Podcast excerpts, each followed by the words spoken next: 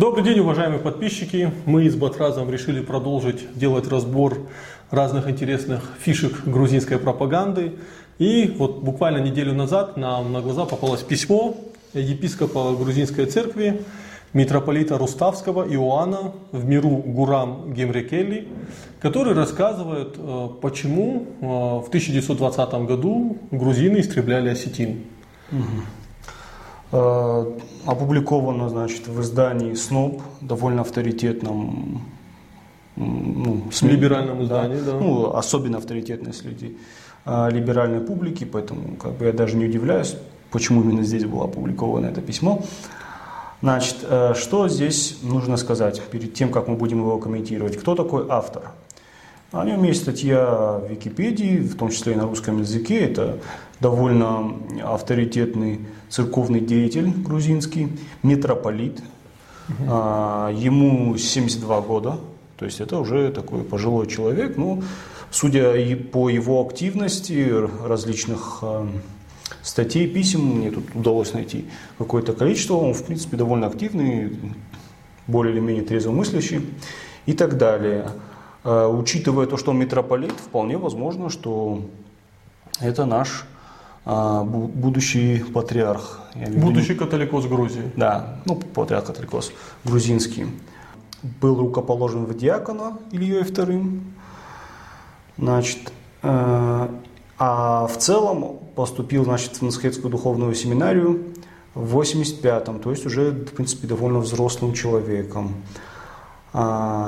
Обычно такие персонажи бывали КГБшниками или как-то связанными с КГБ. Ну, в то время это была довольно распространенная практика.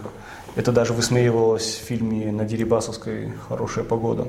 Ну, тут, тут ничего, конечно, утверждать не будем, но интересно, интересно. В общем, вполне возможно, что это будущий пат- па- патриарх католикос грузинский. Ну, в своем письме э, тут сначала он объясняет про что такое любовь к родине, э, оправдывается за вот э, выходку вот этого грузинского ведущего, который говорит, что Да, тут, тут очень много всякой, всякой, пафосной, всякой пафосной ерунды. В целом письмо довольно объемное на самом деле, так как у нас очень сжатый формат.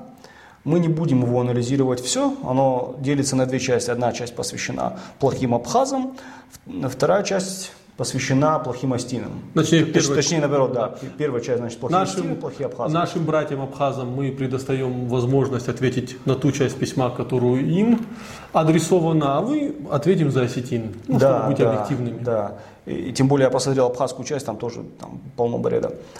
Вот. Но даже здесь, э, понимаешь, в чем, в чем проблема с этим письмом? Э, Буквально каждый тезис, э, он тянет на отдельную работу по обезвреживанию тех скрытых смыслов, которые, он вложили, которые вложил туда автор. Но давай Ну, мы постараемся Да, быстро. пока по порядку. Да, по порядку.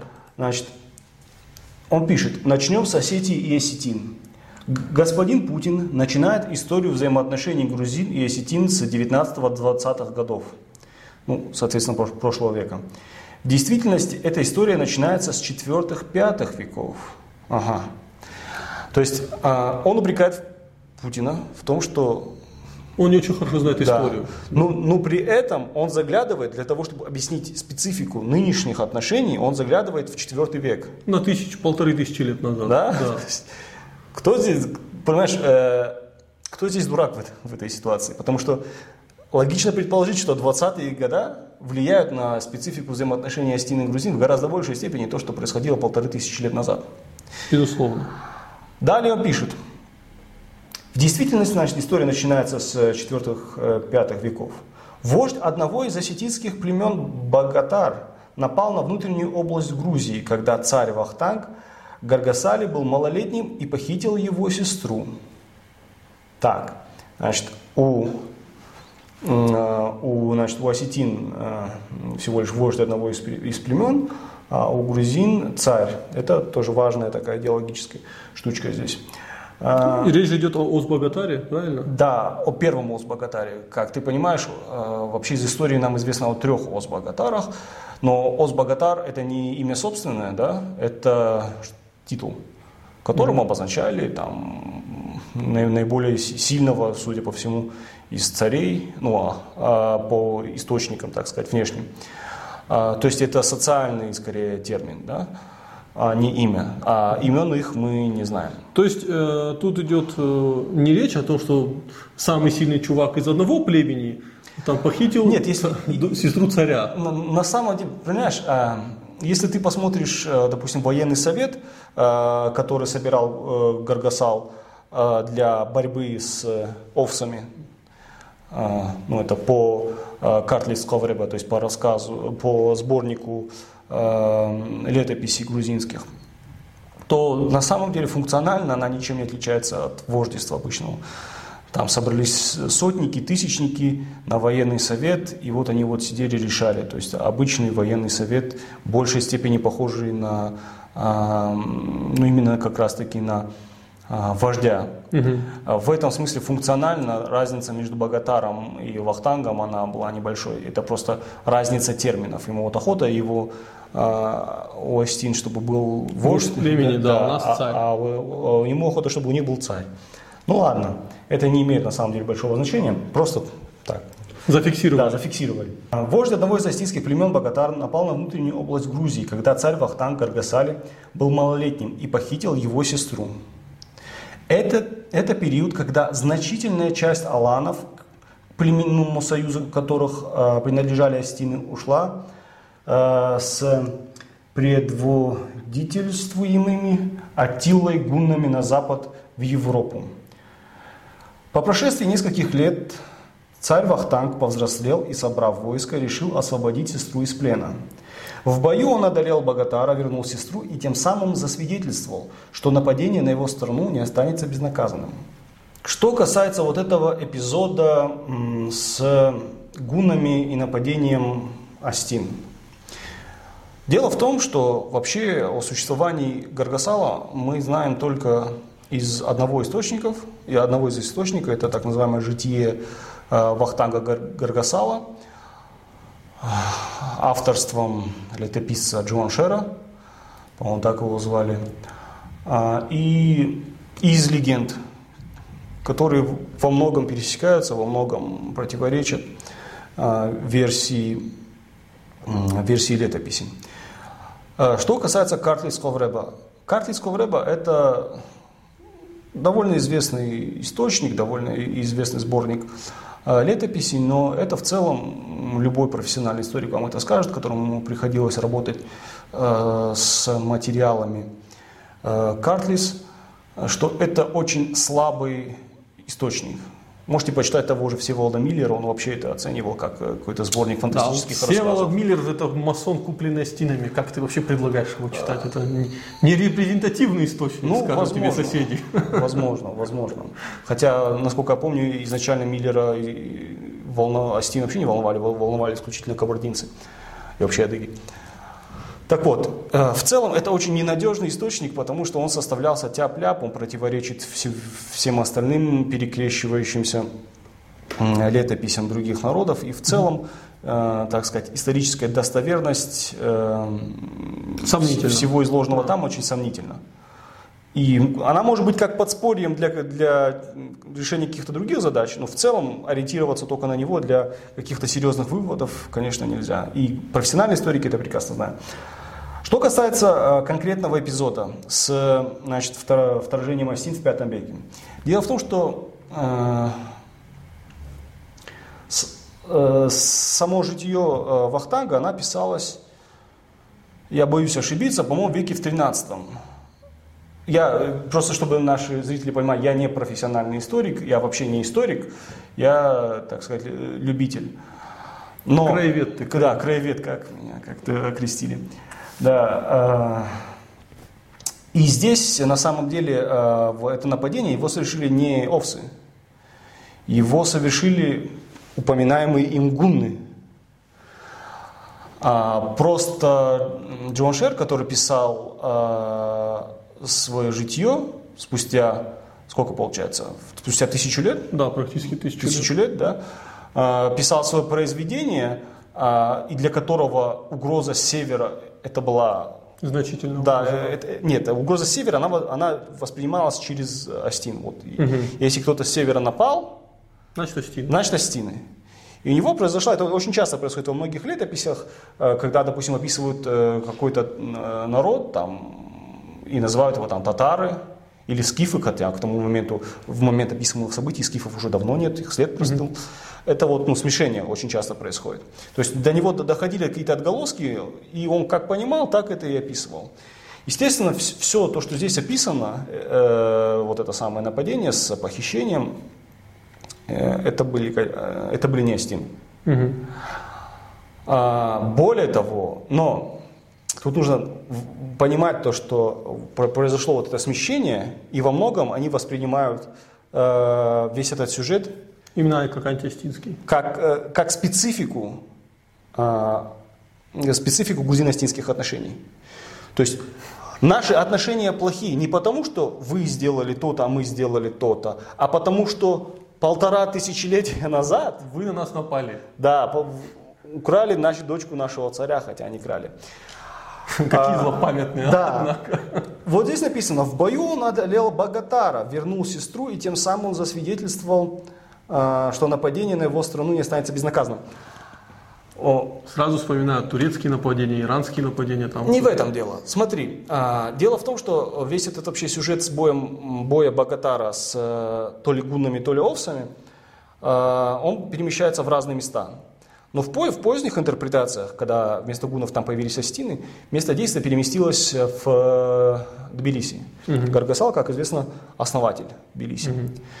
Вот, э, если кто-то из наших зрителей был в Тбилиси, он, наверное, знает такое место, как э, такая скала перед рекой э, и на ней храм, Метехский храм. Мгм.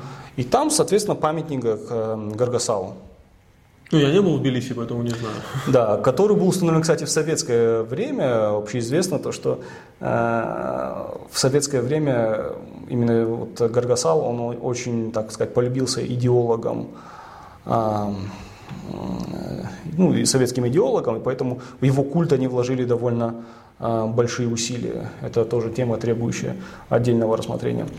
И вот, значит, вот этот э, Метехский храм был э, основан якобы на месте, где произошел этот бой между Богатаром и, э, его Вахтангом, да, и Гаргасалом. Этот сюжет перен- был перенесен в Тбилиси, э, вот в это самое место у реки. А, Для того, чтобы вы понимали, ну, о чем речь, нужно, как бы сказать, посмотреть на, на карту Тбилиси и увидеть, что э, если осетины нападали на Гаргасала, который находился на той стороне реки, на скале, то они должны были с юга нападать. Мгм. То есть они должны были сделать большой крюк и напасть на него с наиболее неудоб- неудобной позиции. Он на скале, плюс еще и река. А, как, Крю- Крюкануть должны. да, Картлис Хавреба а, описывает это таких, эм, короче, э, богата, э, с Богатаром ведется такой очень дерзкий диалог, ты там пес, ты то, ты все, короче, ты никто передо мной, говорит с ним Вахтанг. А, и тот, кто знает риторику там, в 90-х годов, Гамсахурдия и так далее, тот увидит такое, э, как сказать, пересечение смыслов, потому что Га- Гамсахурдия сам воспитывался на грузинской классической литературе. Его отец был известным грузинским литератором, и тут явно видно, что, э, откуда он вдохновлялся.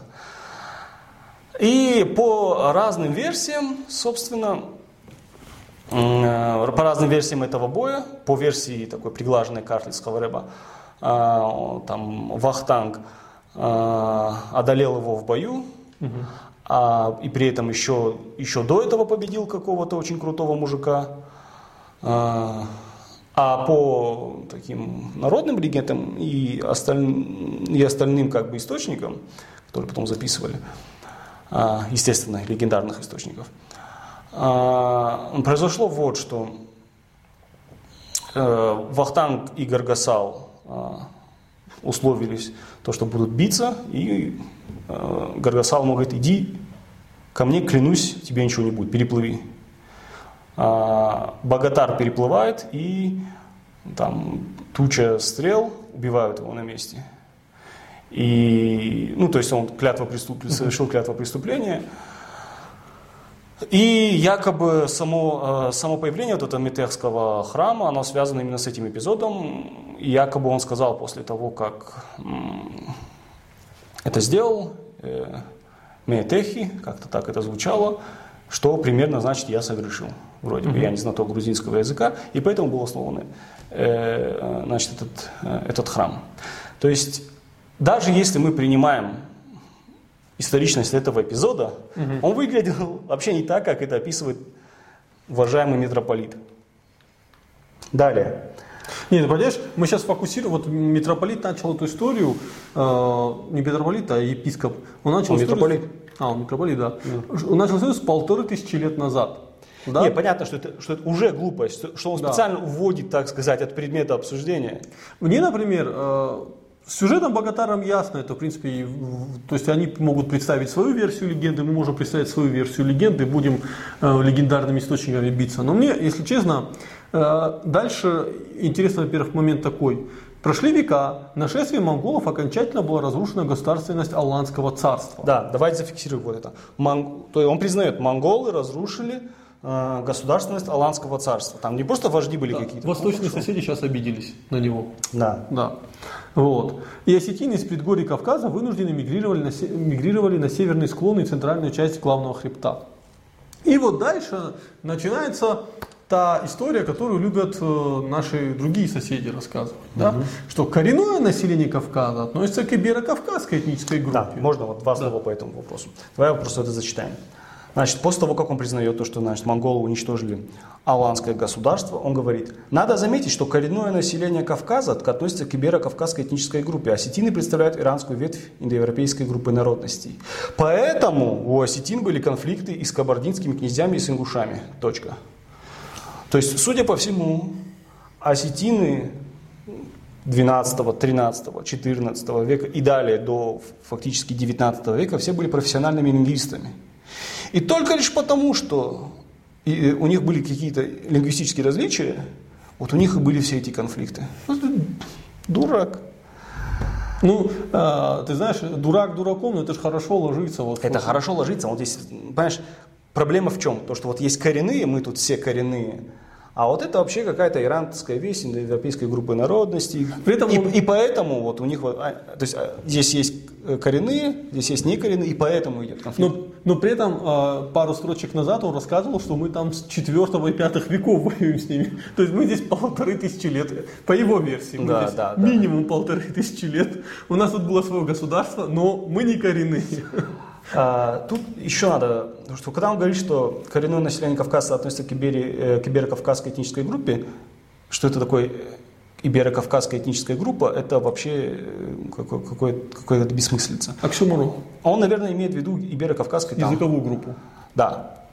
Но э, вот эта идея о иберо-кавказскости, это идея, устаревшая еще в советское время. И я, к сожалению, не помню э, имя основателя этой теории, но это был грузин. Угу. Это был грузин, и э, эта теория жила какое-то время. Ну, эту теорию, во-первых, педалировали сами грузины, потому что она давала грузинам право на окормление северных народов Кавказа. Да, Ведь грузины да, претендуют да. до сих пор на весь Кавказ. Да, все верно. То мы должны их окормлять. Не ну, Россия, ну, Россия Еще в советское время, опять же, повторюсь, я боюсь ошибиться, это все ну, легко проверить. По-моему, э, Старостин был тем человеком, э, кто показал ошиб... ошибочность. При том, что э, сама, сами, сами конструкции самого Старостина, они тоже вскоре были признанными устаревшими. Ну, то есть это такой настолько позавчерашний день.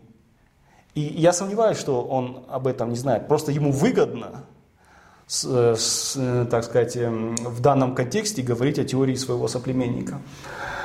Ну, так. идем дальше. Тогда. Да. И тут осетины из главного хребта Кавказа стали мигрировать на южные склоны и воспользовались ослаблением грузинской государственности вследствие монгольского нашествия. Заняли часть центральной карты с крепостью Гори и стали притеснять местное население. Вопрос. Только что рассказывал, что тут наше царство разрушили. Ты, ты, ты, ты, ты, ты, ты вот важный момент да. упомянул. Только что он рассказывает, значит, что осетин вот раздолбали монголы, они утеряли государственность и были вынуждены скрываться в горах. Это правда, так оно и было. Но... А, а какое тогда у них ослабление было? А вот у них было ослабление, но, понимаешь, непонятно, короче. А почему их не разрушили, не вырезали всех? А ты, ты да, я тебе сейчас объясню. Дальше, следующее же предложение. В ответ на насилие царь Грузии Георгий V в начале XIV века, согласовав свои действия с правителем Ильханской Орды Чобан Ноином, собрал войско и в течение нескольких лет вынудил осетин вернуться в горную область своего обитания. То есть, сначала тип говорит, монголы разрушили... Нашу государственность. Да, нашу э, аланскую государственность разрушили, значит, э, в, горы, в горах пришлось скрываться.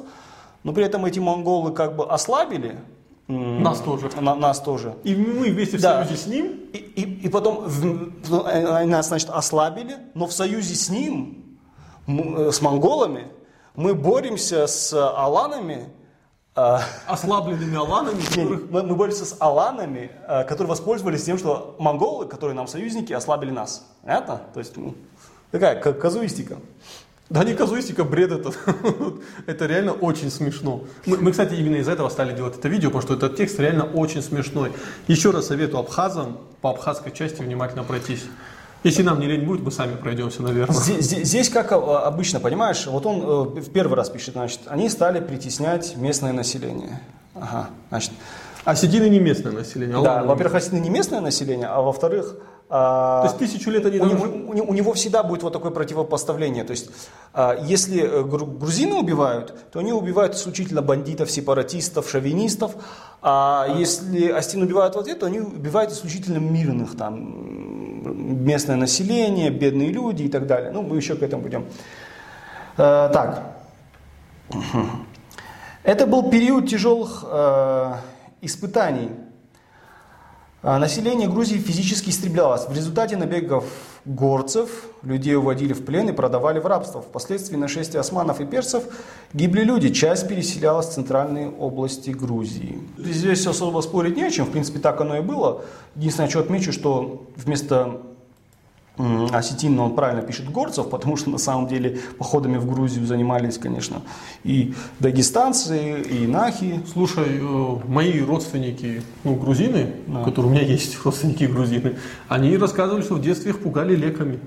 Да. Придут страшные Леко, леки и украдут. Э, лекоба, по-моему, как-то. Да, да, да. Придут, э, ну, была особа и лекоба. Да. Ну, то есть Дальше. В это время стратегические интересы России и Грузии совпали, что нашло свое отражение в Георгиевском трактате, условия которого, кстати, в, односторон... в одностороннем порядке были нарушены Российской империей э, в 1801 году. И взамен протектората, который был обговорен в трактате, был упразднен царский престол тысячелетней династии Багратионов. Это такой интересный пафосный бред. Во-первых, а, никак, никаких э, совпадений в стратегических интересов России и Грузии не было. В силу того, что тогда не было Грузии, ну, в крайнем случае, в едином смысле слова было. А, как Кахетинское царство и Меритинское царство, которые были а, в разное время, конечно, и можно по-разному воспринимать источники, но а, это были провинциями э, Ирана, Персии да, да. и Турции. И они были вассалом, естественно в разное время они то признавали да, в вассалитет, то не признавали. И был один стратегический интерес России, которая пришла на Кавказ. Да, она, так она пришла на Кавказ, на Кавказ именно для того, чтобы а, помочь единоверной Грузии. Чтобы ты понимал, что сам по себе Кавказ не особо интересовал, я имею в виду Северный Кавказ, а, российское государство, но им важен, важен был э, путь в Грузию. Вот. Значит, еще очень интересно, что он перескакивает сначала из 4 века в 14 а теперь 19 Да, здесь 14 в 19 то, то есть вот, вот он просто выдергивает то, что ему выгодно, и пытается... Не-не-не, он выдергивает, и это в принципе невыгодно, но он это так разворачивает. Слушай, я могу, могу тоже надергать любого бреда и наговорить это так, чтобы будет невыгодно. Да. Мог бы не надергивать, могут просто там любые другие века сказать и также перевернуть эту историю. Что касается Георгиевского трактата, ну, условия которого были нарушены Россией, то тут есть на самом деле разные мнения. Это счет, скажем так, основная версия такая, что сами грузины нарушили эти условия, когда начали вести сепаратные э, переговоры с турками, с которыми воевала Россия. Россия в том числе по поводу грузин, да, за грузин. Ну, это сразу вспоминаем монгольскую историю. Ну, Они нас ослабили, но мы вместе пошли убивать Аллах. Да, я вот э, как бы здесь, здесь на самом деле очень много таких а, юридических тонкостей, есть соответствующая литература на эту тему. Короче, э, скажем так, этот вопрос не так однозначен, как он пишет. Как он пишет, да. Вот, дальше, продолжаем. Во второй половине 18 э, века южные форпосты России располагались вдоль предгорий Кавказа. Возле осетинского селения Дзауджикау возникла крепость Владикавказ. Э, это опять э, очень неудобный момент, потому что ну, не все согласны, что осетинское селение Дзауджикау и на его месте возникла крепость Владикавказ. Это вот наши соседи с этим не согласны, восточные. Вот. Ну, тоже интересный момент, что он на это указывает. На границе с Чечней построили крепость Грозный. Станицы кубанских и терских казаков получили ту же функцию. Россия готовилась к войне на Северном Кавказе, который находился под влиянием Османской империи. Угу. И вот дальше. Опустевшие в южных областях земли Грузии некому было а, обрабатывать. И грузинские князья стали, стали переселять осетин с южных склонов Кавказа. То есть они расселились в основном по Триолетскому хребту. Ну, так называемом Триолете. Да. Нет, э, мы должны здесь э, э, быть, объективными. быть объективными. Это правда. Ну, Триолетская Осетия, да, не такой секрет, что туда заселяли осетин, потому что... Да, под, ну, вопрос э, сами э, в силу, так сказать, с того, что был большой недостаток населения, э, точнее недостаток земли для населения в горах, а, Астины очень часто нанимались к а, грузинским князьям. И это действительно так. И сложилось так, э, так сказать, компактное расселение а, осетин в так называемом триолете. Да. Это здесь никаких вопросов. Ну, дальше. Среди местного малочисленного населения участились грабежи, насилие и убийства. В начале 30-х годов 19 века была проведена военная операция по пресечению бандитизма. Вот, вот здесь поставим точку, а потом многоточие. Значит, карательные экспедиции русских войск по наускиванию э, грузинских царей, которые проходили на тех самых южных склонах, это, значит, операции по пресечению бандитизма. бандитизма да? Да. Они же не в триолете проходили. То есть, к чему он это вообще говорит? Я Можно сначала говорить, вот в триолете, вот туда пришли остины, и из-за осетин начались грабежи, убийства и так далее. Но убивать осетины пошли на южные склоны. Да, на южные склоны. Туда, в Южную да. Осетию. Да. Они постоянно, э, вот, вот вообще специфика идеологов э, грузинского национализма, это ставить знак равенства между Южной Осетией и вот этой самой Триолете, и расселением э, осетин в Триолете, в Кахете и так далее. Они ставят знак равенства. То есть там были типа э, условия формирования этого населения э, были одними и теми же, хотя это не так. И карательные экспедиции которые были описаны, в том числе и упоминаемым им ниже под, то действительно ужасные, страшные вещи. Это, Сжигали села, убивались да, люди. Это операции по пресечению бандитизма. Понимаешь? Да, это э, карательная экспедиция Абхазова, как я понимаю, сейчас в виду. Нет, там их вообще несколько было. Э, Абхазов на, на севере был. Это был Ранникамф. Ранникамф, да. Ранникамф, да. И э, тут такой момент, э, мы начинаем вспоминать сразу же национальных героев, Бега, Кочиева и прочих других. Здесь вот очень важно то, что вот, мы опять же зафиксировали вот этот момент. Если против осетин, то это против бандитизма. Если осетины что-то делают, то это вот мирное, мирное население. Да, бедное мир. И еще зафиксировали один момент. Россия нарушила Георгиевский трактат, Россия такая плохая, но Россия для нас уничтожала осетин. По нашему а, это, это он не пишет. Да. Он, он не пишет это, да. То есть, э, ну да, вот сделала то, что надо, что да. называется. В результате этой военной экспедиции грабежи и насилие сократилось. Ну, вырезали стены, проблем не стало. Я просто почему на этом фиксируюсь, потому что это вот, во-первых, э, я хотел в конце это сказать, и сейчас скажу, кто пишет это письмо, да?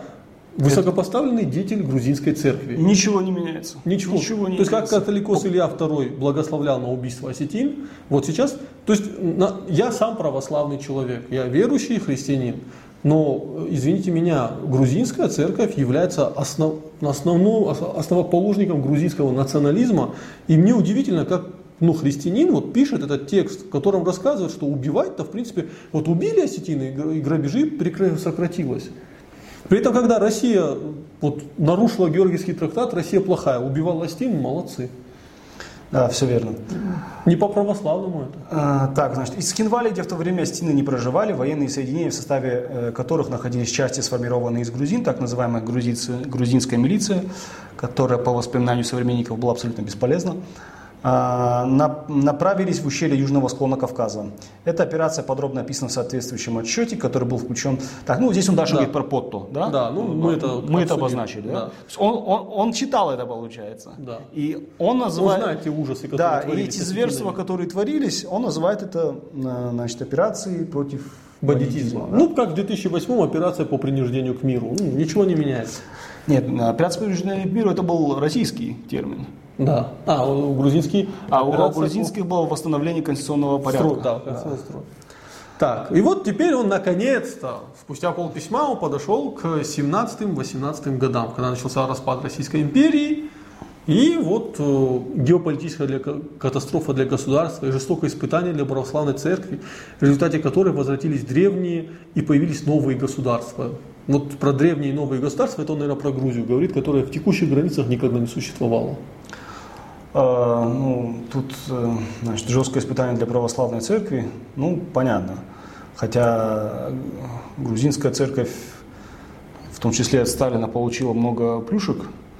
И, собственно, грузинский патриархат, он был возрожден благодаря Сталину. Об этом есть на Зилахаре статья, любой может почитать. Мы ссылку добавим. Да. И тут э, сразу момент, э, вот в этот критический для республики момент осетины южного склона совершили набег на центральную часть Картли. А до этого на республику с юга напали дашнаки и османы. То есть и армяне напали одновременно на Грузию, и э, турки напали. Вот теперь вопрос, армяне бы с этим не согласились. Армяне до сих пор уверены, что Южная Грузия, территория Южной Грузии, это армянское население. Ну, она и населена до сих пор, это так называемый Джавахк.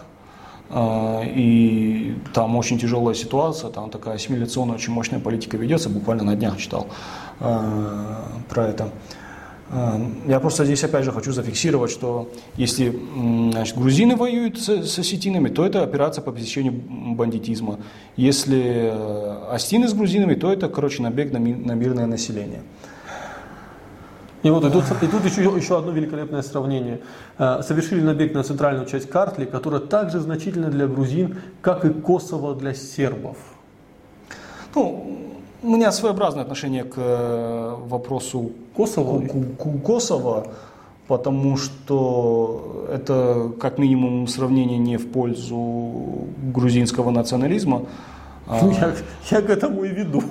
Потому что сербы, судя по всему, если мы, а, я чуть-чуть отвлекусь, если мы принимаем а, иллирийскую теорию происхождения албанцев, то они там жили вообще в целом этом регионе еще до того, как там появились славяне, поэтому так себе сравнение. Но ладно, это, это, да. это идеологическая дальше. шелуха. Это... Да, дальше. Это был удар, удар ножом в спину. Угу. Последовал адекватный ответ. Народное ополчение под руководством Джугели усмирило агрессию сепаратистов. Блин, ты православный человек, да? Удар ножом в спину, последовал адекватный ответ. Вы, ну, вырезание массовое населения, ну, людей, там, сжигание крови, убийство. В какой твоей чертовой православной голове это адекватный ответ? Ну, Господи, ну я не знаю, ты там молишься Христу хотя бы, вот для тебя это неужели это адекватный ответ убийства массовое людей? Это, во-первых. Во-вторых, э, в период, когда к делу подключился там, э, Джугели, э, здесь нужно понимать, что, во-первых, это не народное ополчение, это была народная гвардия, это называлось, это такое... Э, Национальная гвардия. Ну, я просто к чему, что это не было ополчением, в смысле, как вот называют ополчение, это что-то не имеющее четкую там структуру такую, ну, непонятное, вооруженное формирование, да? да. А это ну, полноценная армейская структура, наиболее боеспособная, судя по всему, на тот момент в грузинской армии. И, э, конечно, здесь национальный момент очень важен, но тут надо понимать, что э, с, так, с властями Грузии боролись и в том числе и грузинские крестьяне, там местные большевики, Филипп Махарадзе и остальные замечательные ребята. И, собственно, вот это, вот это восстание, мы много об этом говорили, раньше. Вот это восстание э, большевиков, которое было осуществлено в Южной Осетии провозглашение советской власти, сама по себе являлась провокацией э, грузин, потому что у осетин не было сил удержать эту территорию. На, в принципе, на Зелахарина это тоже очень много написано. Там не одна, по-моему, даже не две статьи написано о том, что... Три статьи конкретно, я помню. Да, о том, какая это была провокация, и как осетины стали разменной монетой в играх э, между грузинскими между, большевиками, между грузинскими большевиками, э, российскими большевиками и властями Грузии. И Кремлем. Да. Ну э, и сразу же, не думаю, что Россия или любое другое государство в этой ситуации поступило бы иначе и позволило бы сепаратистам убивать мирное население. Опять, опять, вот, значит, грузин только мирное население. У Астин сепаратисты, шовинисты, да, бандиты. Другие только мирное агрессию население. сепаратистов, а когда мы, то мы усмиряем бандитов. Да, то молодцы военная операция. Ну это, кстати, как у католикоса или второго. Убивайте грузина, отлучу от церкви. Убьете осетину, все в порядке. Да. И вот дальше начинается самое эпичное, и мы уже подходим к концу, самая такая сладкая часть. Это после смерти Сталина среди астинского населения Цхинвали стали появляться сепаратистские, шовинистические настроения. Вот э, тут рассказывается о том, что по приказу Сталина в республиках Средней Азии были выселены немцы по Волжье, ну ужасы, которые творил Сталин. Также говорится о высылке татар, балкарцев, ингушей, чеченцев, мусульманского населения э, рядов районов Грузии, в том числе и часть астинского населения Триолетского хребта. Такова, Такова была политика, политика центральной власти, нелепо валить вину на грузин в их отношениях с осетинами. То есть э, я напомню, э, сейчас ты меня поправишь, есть целое исследование, которое провели немцы. Да, да. да. А, грузины позвали группу немецких ученых, мы тоже ссылку на все это дадим, где они попросили их, э, поскольку вот у них сейчас идет политика вот, э, преступлений коммунизма, они рассказать о том, как... Исследование преступлений. Да, исслед, да, исследование преступлений коммунизма, о том, как вот Красные убивали грузин, репрессировали их. Угу. Немцы пришли, исследовали и нашли странную диспропорцию, что при небольшой части абхазского и астинского населения в общем населении Грузии среди абхаз и астин э, было репрессировано ну, не, невообразимо больше людей. Ну, знаешь, я, я это сформулирую так. Э, астина не использовали, э, как, э, как сказать, использовали как вторичный предмет для, для исследований. То есть на самом деле осетинский вопрос конкретно вот в этом исследовании. Ну, там больше абхазский. Да, он, он исследовал мало, я бы не сказал, что хорошо. Потому что там ну, реально есть ошибки. И довольно грубые. А, их интересовали в основном абхазы. И они в конце концов приходят к такому выводу, что да, что действительно национальная компонента, она была важной в репрессиях Абхазии. То есть э, грузины э, пользовались э, вот этим репрессивным механизмом для того, чтобы решить свои проблемы с Абхазией? Не, ну это смешно, когда он говорит, такова была политика центральной власти, нелепо валить вину на грузин в их отношениях с астинами. Ага, то, есть, то есть мы можем валить э, вину на отношения астинами на Богатара, который то ли жил, то ли не жил в пятом веке, а вот на грузина Сталина мы вот ну, не можем. Не можем винить. Да, то есть, э, когда говорится о том, что высылка балкарцев, ингушей, чеченцев, мы можем поддерживать их, обвинять в том, что это, я, это страшные преступления, я с этим согласен. Но высылка осетин триолетского населения, триолетского хребта, мы про это забудем. И мы тут ни при чем. Подумаешь, Значит, выслали Астин. После смерти Сталина среди астинского населения города Скинвали стали проявляться сепаратистские шовинистические настроения. После смерти Сталина, то есть а, Здесь есть какая-то причинно-следственная связь. Я так понимаю, он сталинист. Типа Сталин держал э, осетин, в, узде, осетин да. в узде. Ну, в принципе, ему сколько там, 70 с чем-то лет, 72, по-моему, года. Да. Вполне возможно, что он сталинист. Это, в принципе, для того поколения это нормальная тема. Но опять же, я обращу ваше внимание, что э, как раз таки при Сталине э,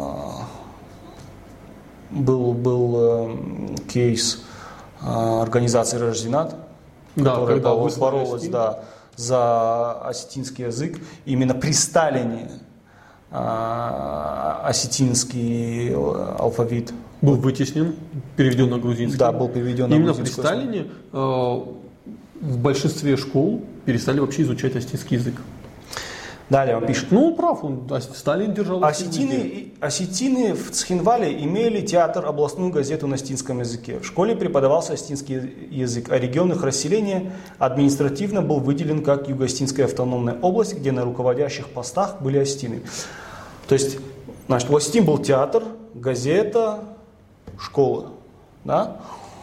И нам, э, он, знаешь, э, я просто не первый раз встречаю этот аргумент, правда, первый раз я его встречал э, в полемике в начале 90-х с абхазами. Угу.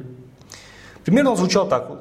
Типа, почему вы, абхазы, такие недовольны, у вас есть вот свой театр, свои газеты, туда-сюда. То есть то, что абхазы выбивали для себя ценой под час крови, это преподносится как какой-то подарок, то есть это мы вам дали.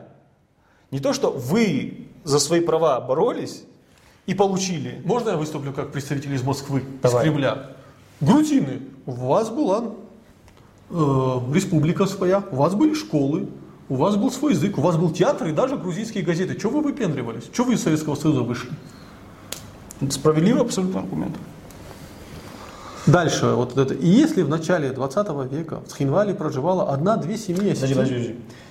Несмотря на это, в период критики культа личности Сталина среди осетинского населения стали а, расти антигрузинские настроения, да, стопудово сталинист. То есть он напрямую связывает рост а, антигрузинских настроений с, там, с тем, что нет Сталина. Жили злые осетины и ждали смерти Сталина, чтобы отомстить грузинам. Ну, их папа умер, и вот мы сейчас им отомстим. Это а, православный человек. Грузины стали покидать Схинвали. И если в начале 20 века в Схинвале проживало одна-две семьи осетин, нет, их было больше. А, нет, то, ну, то, то, то есть у вас были газеты, школы и прочее, но было одна-две семьи осетин. Они были на руководящих Ну, это, это, да, это чуть-чуть смешивает, это разные периоды. Значит, э, Значит, если, если в начале 20 века э, в Скинвале проживала одна-две семьи осетин, то к концу 70-х годов осетины в городе составляли более 60% населения. Грузинам в магазине отказывали в покупке хлеба и говорили, идите в свою Грузию, там для вас хлеб. Ну, это, это настолько... Э, Бредово. Это ну, такой бред, потому что э, для того, чтобы понимать специфику э, национальных отношений в Грузинской э, Советской Республике, Э, нужно читать какие-то материалы да, того времени. Такая картина, она просто нереальна, потому что они просто заспамили бы письмами э, Тбилиси, э, они Москву, что не раз бывало. И когда... Просили бы карательную экспедицию очередную провести. Да, когда, понимаешь, то место, где грузинам говорят, э, идите в свою Грузию, там для вас хлеб, там не, не происходят посадки а, молодых людей за то, что они всего лишь выступают за осетинские школы. Понимаешь? Еще знаешь, самое смешное, вот э, я, опять же, у меня много родственников грузин, которые жили и живут в Цхинвале. У меня соседи в Цхинвале грузины. Вот интересно, вот они это услышат, они тоже посмеются. Ну, все, все грузины, которые с Хинвали, даже там Марашени, которые грузины проживали, они все говорят, советской власти, мы же жили хорошо, у нас же не было, мы же все друг друга любили, не было же вот этого всего, вдруг почему это все появилось. Ну, это простые грузины говорят, понимаешь? Вот, ну, ну это бред. Понимаешь, он здесь описывает практику бытовой ксенофобии. Да. То, что было в Грузии по отношению не только к осетинам, по отношению к абхазам, осетинам, армянам, армянам, грекам в Цалке, да, к азербайджанцам. Хочешь, хочешь высокий пост, меняй фамилию на грузинскую. Хочешь... Просто были же конкретные прецеденты, когда там, людей увольняли за осетинскую фамилию. Да? Это бытовой шовинизм, который описан не только осетинскими авторами, российскими авторами, которые приезжали туда и удивлялись этому уровню шовинизма невероятному. И теперь этот тип пишет, что это оказывается Цхинвальские сепаратисты, шовинисты не хотели продавать грузинам хлеб. Теперь дальше. Вот это вообще бомба. Борьба против терроризма является необходимой частью современной мировой политики. С этой точки зрения мы с уважением относимся к антитеррористической миссии российских ВКС в Сирии. Но в Грузии имеем обратную картину. Осетинский агрессивный сепаратизм поддержан Россией. Тип сравнил Осетию с ИГИЛом. Ну да, то есть тип сравнил Осетию с, с, с исламским государством. Это, это, это великолепно. Но ну, тут, я думаю, комментировать особо да, не имеет смысла. Просто это на ваш там, подумайте об этом. По-видимому, геополитические интересы и стратегические планы России и Грузии на этот момент не совпадали. В этом надо искать причину эскалации конфликта, а не в игнорировании грузинами истории. Историческая память нам не изменяет. Мы знаем, что антигрузинские настроения и агрессивный сепаратизм не касается всех осетин. Действительно, и, анти, и антисетинские настроения не касаются всех грузин. Да. Отлично. Э, парадоксально. Э, на всем Кавказе, на всем Северном Кавказе самая большая грузинская диаспора проживает на север, в Северной Осетии. Да? В момент войны 2008 года здесь не был ни убит ни один грузин, никого не линчевали. Ни, ни один Я человек даже не не думаю, что было хоть, хоть одно избиение или Да, не было ни одного избиения. Но бытовой шовинизм приписывается нам, осетинам. Но при этом не собираются видеть, хорошо, почему тогда в Ингушетии или в Чечне или в Кабардино-Балкарии живет большая грузинская диаспора? Почему вот именно в Осетии среди этих злых, страшных террористов-шовинистов? Ну, может, он имеет в виду, что это, эти шовинисты южане, а северяне такие. Ну тогда он вообще не сечет в теме, потому что глобальной разницы нет. Хорошо. Так. Было мно- много было смешанных браков между грузинами и остинами. Э, В 17 веке, в 12 веке среди остин, тогда не населяли только северный склон Кавказа, и воспитывался член боковой линии э, грузинского царства рода Багратионов Давид Суслан, который стал мужем царицы Тамары. Точка. Подожди, вот это важный момент. Ну да, я- А, значит, ладно, там браки, это все понятно, это все красиво. А, Значит, рос и воспитывался член боковой линии грузинского царского дома Багратионов Давид Сослан. Откуда опять это взялось? Это опять же взялось из карт, Картлицкого вреба. Это опять оттуда же. Это фальшивая генеалогия Вахушти, царевича Вахушти. А, И, естественно, Давид Суслан не был никаким а, Багратионом. Багратионом. Это давно разоблаченный фейк. Это, причем основную роль, об этом писал Васуабаев на самом деле, А, но основная роль э, в разоблачении этого фейка принадлежит такому человеку с фамилией Тогушвили. Ничего не напоминает эта фамилия? Осетин, наверное. Да, это осетин, который писал очень много на тему грузино-остинских отношений, крайне комплементарный грузинам. Есть такая легенда, которая, в принципе, мы не можем ее документально подтвердить, естественно, но из, если ты поговоришь с учеными, которые непосредственно знали а, профессора Тагашвили и общались с ним, а, они все подтверждают то, что, в принципе, доступ а, к уникальным ар- архивным материалам он получил именно потому, что он стал Тагашвили, а не, а писал, а не писал э, свою фамилию не на грузинский манер. То есть это абсолютный фейк. Суслан, Суслан Давид был царазоном. Существует множество других примеров добрососедских отношений между грузинами и осетинами.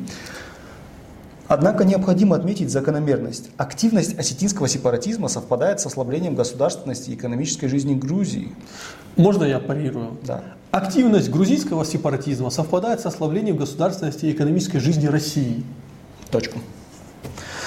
А, Так, значит, трехвековые геополитические стратегические интересы России на Ближнем Востоке предполагали сотрудничество с Грузией.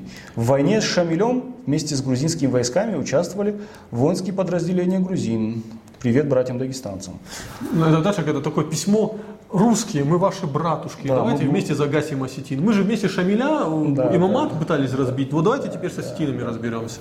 А потом они будут говорить, что они за- защитники Кавказа Северного. кавказцев. В частности, я помню, была эта история с дидойцами, когда они просились э, в состав Грузии. Так, Вот также при освобождении города Иван- Иван от персов. э, когда кавалерийскому полку было присвоено название Ереванского. Думаем, что уже настанет время, когда политическая элита России в, э, в перспективе Реализация реализации своих геополитических интересов на Ближнем Востоке переоценит свои отношения с Грузией. То есть это не Грузия переоценит свои отношения с осетинами, а внизу и грузи, э, абхазами, о которых он пишет, да? а Россия должна искать, так сказать, внимание Грузии, искать ее понимание, искать ее поддержки. То есть она, это та сторона, которая вот здесь вот это все делает. Хотя даже по его версии там все началось еще с тех, с тех времен, когда э, стены Да. России не было даже в проекте. Да? Что сказать, это перед нами такой классический образчик эм, такого шовинистического густо замешанного на исторических фальсификациях шовинизма. Вот просто, вот реально это шовинизм, вот я просто другого слова не нахожу.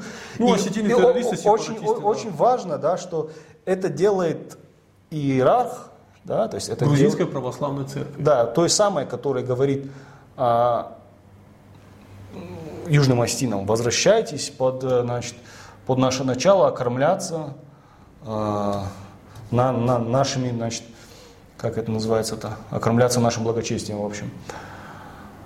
Вот так вот. И, собственно, вот такие письма очень полезны. Они очень э, серьезно отрезвляют и показывают реальное отношение, э, так сказать, грузинской элиты, в частности, грузинской церковной элиты, а церковь в Грузии имеет очень большое влияние. Она дает фундаментирующее значение для грузинского народа. Да. На, значит, это отношение на, к осетинам, абхазам, и другим национальным не, не, хочу, не хочу, чтобы кто-то тут радужный, и, и к дагестанцам, вот тут про имама Шамиля великолепный. Ну, я так понимаю, я, я же говорю, ко, ко всем меньшинствам, то есть здесь особо, наверное, разницы нет. А, то есть мы, мы с Россией, мы с вами на равных. Мы с вами близкие партнеры. А вот между нами есть такая территория хаоса в виде горцев, да, которых надо уничтожить. Да, поэтому давайте замутим еще раз 30-е годы 19 века. Вдарим по ним еще раз, по этим бандитам. Давайте. Ну, мы вот, э, знаете как, не готовились, мы просто хотели разобрать это письмо. Да. Специально для вас, дорогие зрители, э, чтобы вы понимали, когда э, особо одаренные э, жители Северной или Южной Осетии едут и посещают грузинские церкви, да, где грузинские иерархи, рассказывают про истовое христианство, чтобы вы понимали, что иерархи этой же церкви считают вас террористами, сепаратистами и убийство вас – представители вашего народа, нормальной, адекватной реакции. Да, все верно. Всего хорошего.